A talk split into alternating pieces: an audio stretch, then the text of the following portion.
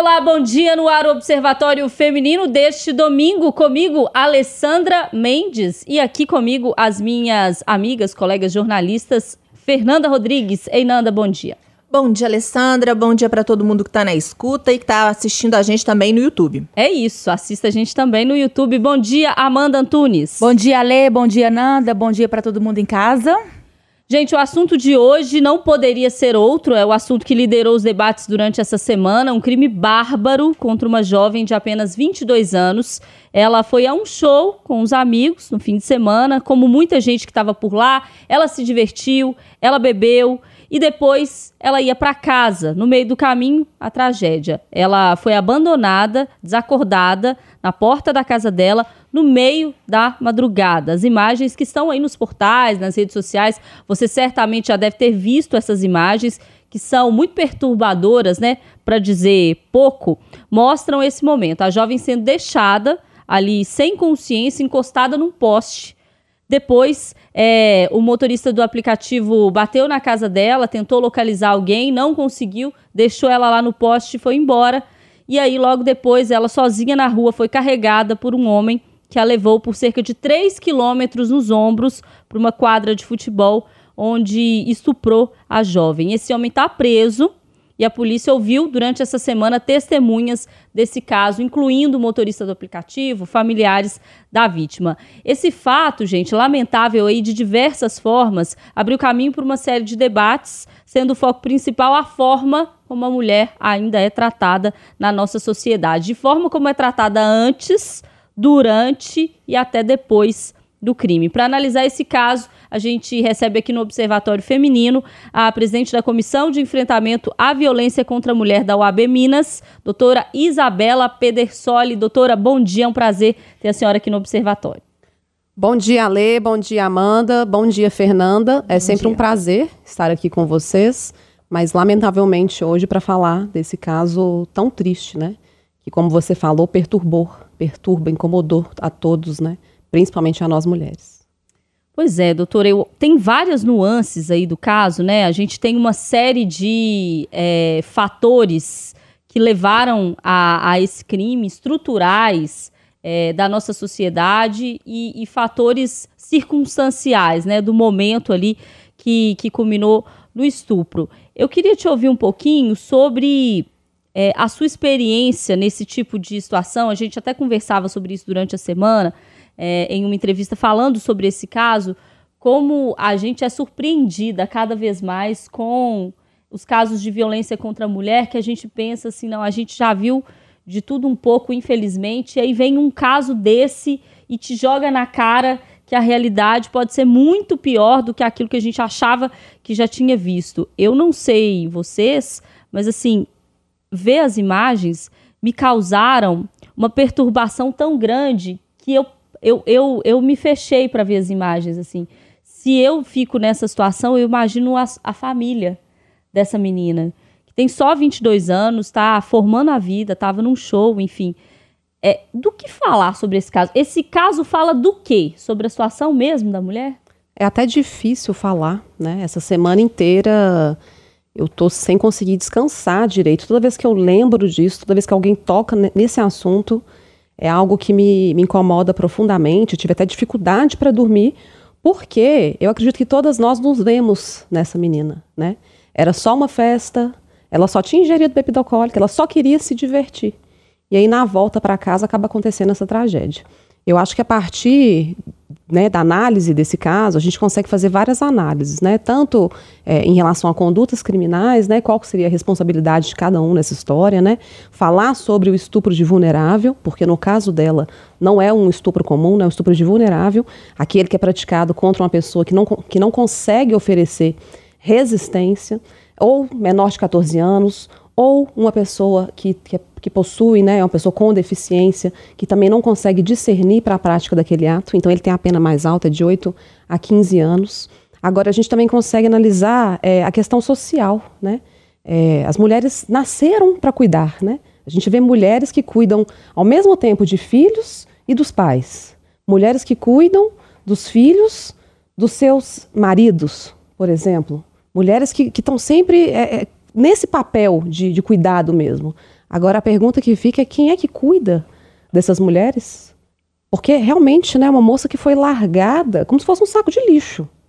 A sensação é essa. Ela foi largada como se fosse um saco de lixo, ela foi carregada como se fosse um saco de lixo. Então, é, eu sempre falo, né? A sociedade é misógina. E quando a gente fala que realmente a sociedade odeia mulheres, não tem exagero nisso. Olha que crueldade.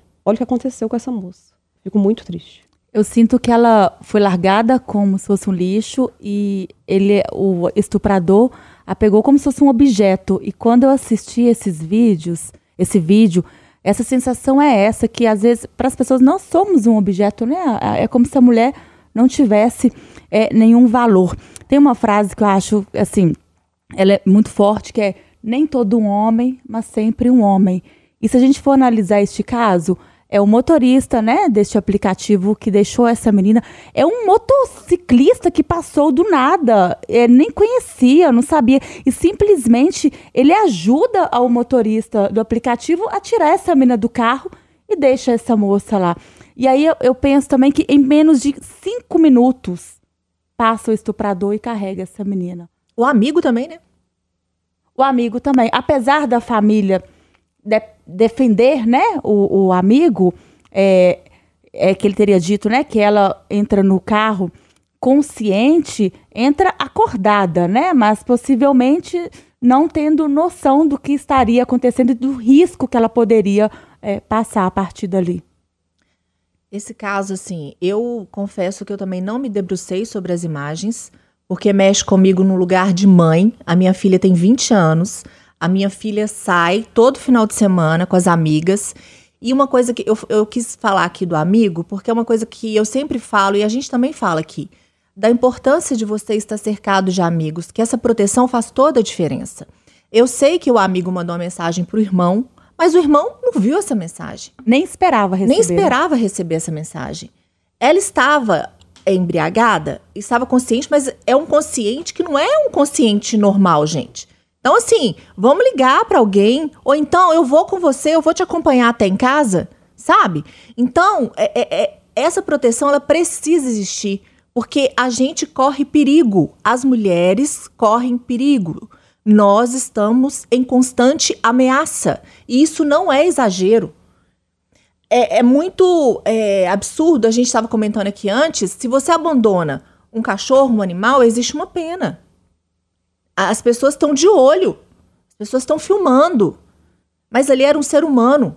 É um ser humano abandonando um ser humano. É um ser humano violentando um ser humano. Então, assim, a nossa humanidade, tem vezes que eu fico pensando assim, Deus, acabou, deu errado, volta de novo. Porque é isso, a gente surpreende cada dia com uma monstruosidade maior. Sabe? A menina é, é, já, é, vem lutando contra problemas de saúde desde que nasceu. É, isso não. Não é, não é que é, é, a pessoa normal pode cometer o crime, não é isso que eu estou dizendo. Eu estou dizendo que às vezes, quando a gente passa, para para pensar e fala, gente, o, o que que nós fizemos, nós mulheres fizemos, além de cuidar, além de servir, para merecer esse tipo de tratamento? Assim, não existe. É, é, já passou da hora de, das pessoas se unirem a gente para falar assim: não, basta, chega, ninguém vai maltratar a mulher, é, é, é direito igual para todo mundo. Sabe? Não, não é só mulher, não, são homens, todo mundo precisa se unir nesse movimento, não tem condições. Essa semana, gente, falando sobre esse caso no Itatiaia agora, é, algumas das críticas e dos comentários que a gente acompanha em rede social, no YouTube, mas principalmente em comentários da matéria, falam sobre é, o fato dela ter bebido. Isso me incomoda muito, porque é culpabilizar a vítima, né? É como se a gente estivesse falando aqui que homens é, não bebem e que homens não bebem e passam da conta. A diferença é que homens bebem e passam da conta, mas não tem medo de ser estuprados. Não, eles não são estuprados, né? Podem beber, passar da conta, podem ficar jogados no meio de uma sarjeta e nada acontece com eles até Exatamente. eles acordarem e ir embora para casa tem essa questão, tem a questão de que a gente precisa é, é, normatizar o que a mulher deve fazer, então a mulher não pode beber, porque né, não é esperado esse comportamento para a mulher, ela não pode beber, e aí se ela bebeu, né, gente, por que, que ela foi beber? A outra coisa que me incomoda muito nesse caso, durante a semana, é quando a gente foi discutir essa conduta do cuidado, que a Fernanda está falando aqui do amigo, e do cuidado do motorista de aplicativo, que estava prestando um serviço, então tem que ter uma responsabilidade de segurança com relação a esse passageiro, porque ele é um prestador de serviço, para além de ser gente, né? Tem que ter uma humanidade ali. Mas muita gente veio falar assim, gente, mas foi o outro moço que estuprou, ele fez o serviço dele. Acho que isso precisa ficar claro, é, doutor. Eu queria te ouvir sobre isso. Ninguém está questionando aqui o fato da culpabilidade ou não do estuprador. Ele cometeu estupro, ponto. Ponto final. Tá lá, está preso, vai responder. A gente espera que responda com o rigor da lei, porque acabou com a vida de uma menina de 22 anos que vai demorar muito para se recuperar. O que a gente está discutindo é a falta de cuidado com uma menina que não precisava estar tá nessa situação. E aí a gente vai discutir abandono de incapaz, que é o que está previsto em lei. Se você abandona cachorro, gato, como a Fernanda disse, existe uma gritaria. Eu não me esqueço de uma matéria que a gente fez esse ano de uma senhora abandonando um, um cachorro amarrado numa lixeira, foi assim, de covarde para baixo. E aí agora, você abandona um ser humano no poste e aí, na, né, estava ali eu, trabalhando. Eu, na internet demais. tem comentário assim, é, motorista de aplicativo não tem que ser babá de ninguém. Então, Era o que eu mais aí lia. é que vem a minha pergunta. O que que, aí eu queria ouvir a doutora sobre isso, sobre o que que é o, o abandono de incapaz. Porque se a gente substituir essa menina, essa, essa jovem, por uma menina, por uma criança, não seria um absurdo? Você colocar uma criança num aplicativo sem saber se ela vai chegar lá ou não. Ah, Alessandra, ela não é uma criança, mas ela estava incapaz. Não é um absurdo você abandonar um incapaz na rua, três horas da manhã? O que que fala, doutora, a lei sobre abandono de incapaz? Pois é, eu até ia comentar que na internet, quando a gente vai ver os comentários a respeito dessa notícia, mais se vê comentários defendendo um amigo, defendendo um irmão, defendendo um motorista, do que comentários vindo de homens de perfis masculinos que estão condenando o estuprador. Isso é algo interessante para a gente observar.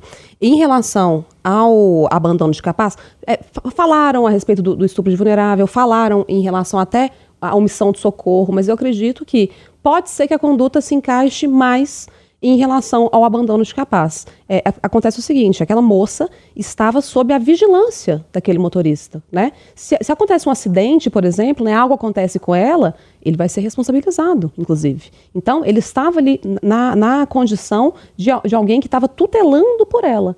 E ele acaba por abandonar uma pessoa que não consegue oferecer resistência, expondo-a a perigo. E foi o que aconteceu. É. E aí, a gente é, tem um outro ponto que eu acho importante a gente ressaltar, porque saiu um relatório sobre estupro recentemente do Fórum Brasileiro de Segurança Pública e mostrou o crescimento altíssimo de estupro de vulnerável. E aí eu queria falar sobre é, esses autores. E esse caso, ele me faz lembrar especificamente sobre o que, que a gente está falando. Eu falei no Itatiaia agora, eu falei, gente, era um homem normal. Aí falaram, não, Alessandra, não é um homem normal, ele é um estuprador. Gente, estuprador é homem normal. A gente precisa tirar da cabeça de que é um monstro, de que tem muitas passagens e que vive ali obscuro, num cenário escondido. Não! Tem emprego, tem família, é normal, anda na rua normal, faz as coisas normal e estupra. Essa é que é a grande questão. Esse moço nem passagem tinha, Fernanda. Não tinha passagem. Muitas vezes o estuprador está dentro da casa da gente, a gente não está sabendo também, porque é, quando tem abuso de crianças, principalmente, são pessoas próximas, né? São conhecidos. Mais de 85% e... dos casos são cometidos por pais, padrastos, tios, amigos da família. 85% dos casos de abuso sexual contra crianças. Sim, estupro marital também. Então, assim, é, é isso, a gente está em constante perigo. E a gente precisa que você que está sentado no bar com seu amigo aí, ó, fale sobre isso. Esse assunto tem que ser pauta. Porque a gente precisa que todo mundo nos proteja. A gente precisa se proteger, mas a gente precisa que todo mundo nos proteja também. Porque a gente é que é avisado. Então, assim, é, é, esse cara tinha família, tinha filhos, ou talvez até filha.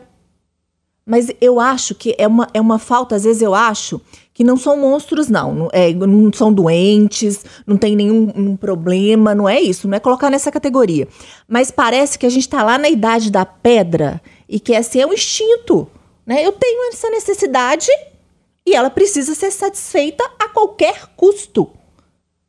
Sendo que não existe isso. Não é igual você precisar comer, é, beber água, mas se coloca nessa, nesse mesmo patamar. Então eu preciso satisfazer e não importa como, com quem e nem de que maneira. Tem uma situação nesse caso também muito assim que a gente tem que levar em consideração. A região, a gente sabe que é uma região com muitas mulheres em situação de rua. E o que a gente percebe que ele chegou menos de cinco minutos depois que o motorista foi embora, e ele pega essa menina numa tranquilidade. Estava passando na rua, enfim, é um homem que não tinha passagem pela polícia, até então não descoberto, mas avaliando, será que ele não praticou isso antes? Porque assim, é uma situação que quem olhasse assim poderia pensar que era uma menina em situação de rua também. Só que tem família, foi atrás, procurou a polícia, procurou a imprensa e ganhou repercussão. Quantas outras mulheres que não tinham ninguém por ela podem não ter sido vítimas, né? E, fica, e acaba que a gente tem é um caso que a polícia vai investigar, mas infelizmente é isso também. Assim, é uma pessoa que tem família e aí caiu, né, na, é, na mídia. Porque também se não fosse seria mais um caso aí que ninguém ficaria sabendo. Eu falo com muita tranquilidade. Todos nós conhecemos alguma mulher que já fez estuprado com muita tranquilidade. Agora, quantos de nós conhecem o estuprador? A violência sexual contra mulheres é uma das formas de violência mais subnotificadas. Estima-se que aconteçam no Brasil 500 mil estupros por ano. Apenas de 10 a 15% que chega a conhecimento das autoridades policiais. É muito, gente. É, esse número é absurdo. É, as pessoas ainda acreditam que o estuprador tem uma cara, né? Ele vem com a plaquinha, assim, escrito estuprador. Os estupradores estão entre nós. Frequentam os mesmos restaurantes, estão no seu ambiente de trabalho. Eles estão entre nós. Está na sua família. Agora, o que não existe de fato são mulheres que são classificadas também pela sociedade como mulheres que essa aqui merece ser respeitada, essa aqui não estava na festa, essa aqui estava na igreja. Né, que tem muito comentário a respeito disso também. Ah, mas na igreja ninguém quer ir. Porque a moça estava numa festa e ingeriu bebida. Coisa mais normal do mundo, coisa que quase todo mundo faz. E outra coisa, mulheres que é, não merecem respeito, como julgam essa moça, né? Todas nós merecemos respeito, né? Nenhuma de nós merece ser estuprada. É, e numa semana, gente, que eu acho que as coisas estão linkadas uma com a, umas com as outras, numa semana em que a gente, é, ironicamente, e aí eu digo ironicamente mesmo, a gente poderia estar comemorando, porque comemorar isso eu vou te contar, né? A, uma decisão histórica do Supremo Tribunal Federal que invalidou o uso da tese da legítima defesa da honra em julgamento de feminicídio no Tribunal do Júri. O que, que é a tese de legítima defesa da honra, gente? É assim, ó, é uma morte que serviria para lavar a honra masculina ferida, por exemplo, por uma traição, ou pelo fato dela ter saído para ir para um show, bebê, então, o homem vai lá e usa como justificativo o fato de ter matado a mulher, que ele estava ali defendendo a honra dele, e acredite se quiser, isso ainda vinha sendo utilizado nos tribunais de júri é, em julgamento de feminicídio. Eu acho que as duas coisas estão ligadas, é, até porque a gente está discutindo isso em 2023. Se a gente ainda tem que dizer que matar a mulher não pode, porque não é uma desonra, o homem não pode matar a mulher e dizer que está ali lavando a honra dele. Realmente a gente tem que dizer que é preciso cuidar das mulheres. Gente, tem homem que mata mulher porque ela não fez a comida. Ou porque, porque... fez e não estava ao gosto dele, né? Já Exato. reportagem assim. São, são, assim, são justificativas minúsculas e absurdas. Então, o STF, no dia primeiro, ele bate o martelo no sentido de declarar essa tese como inconstitucional. Né? E, é, e ela é, era uma tese que era utilizada tanto no tribunal do júri quanto em casos comuns de agressões às mulheres. Eu achei interessante que no voto da ministra Rosa Weber, né, ela, ela proferiu né, esse voto, ela cita é, um caso de Jorge Amado, né, que aconteceu em 1920. Que aí fala é, é, honra de marido é, desonrado é com sangue que se lava. Então veja quantos anos, gente, 100 anos, mais de 100 anos, a gente perpetua essa cultura. Então, acho que, considerando a legítima defesa da honra, considerando esse caso dessa moça, a conclusão que a gente chega é que a sociedade não vê uma mulher como um ser independente, como um ser capaz, como um ser que tem vontades próprias, tem escolhas próprias. Quantas das minhas clientes é, viveram relacionamentos de 20, 30 anos sem poder estudar, sem poder trabalhar? Porque o homem tem ciúme e acha que a mulher vai arrumar outro homem ou vai trair num ambiente de trabalho, num ambiente de estudo. Isso é assustador. E me lembrou o caso da Ângela de Lisa, mineira, né? Que no julgamento do Dock Street, ela foi julgada, né? Porque para ele, ele matou em legítima defesa. Justamente porque ela queria isso, doutora, que você acabou de dizer. Liberdade, porque ela tinha liberdade, tinha, né? Liberdade financeira dela, emocional, acabou sendo morta e depois julgada no julgamento que era para ser do assassino dela. Homens matam, primeiro, ou porque não aceitam o término do relacionamento, então ele não, eles não aceitam a autonomia da mulher, ou porque não aceitam o comportamento daquela mulher. Então eu quero estudar, eu quero trabalhar, eu saí sem você, eu fui ver as minhas amigas, eu fui, eu fui visitar a minha família e morre por isso. Gente, não tem condição isso mais. É, com esse suspiro profundo de não tem condição isso mais, a gente espera que não tenha mesmo, a gente espera uma mudança social, a gente sabe que não vai ser do dia para a noite, mas é para isso que programas como esse servem, né? Para alertar que a gente está é, em caminho de mudança, a gente precisa estar nesse caminho de mudança e a gente vai lutar para que essa mudança aconteça. Não é fácil, não, mas a gente vai lutar. Fernanda, bora? Bora, né? Semana que vem a gente tá de volta aí. É isso. Ô, Amanda, vamos embora? Vamos embora, né? Com esse recado e com um grande agradecimento aqui a doutora é, Isabela Pedersoli, que é presidente da Comissão de Enfrentamento à Violência contra a Mulher da OAB Minas. Doutora, muito obrigada e volte mais vezes, quem sabe, para a gente falar de situações mais felizes, né? Com vitórias e não retrocessos.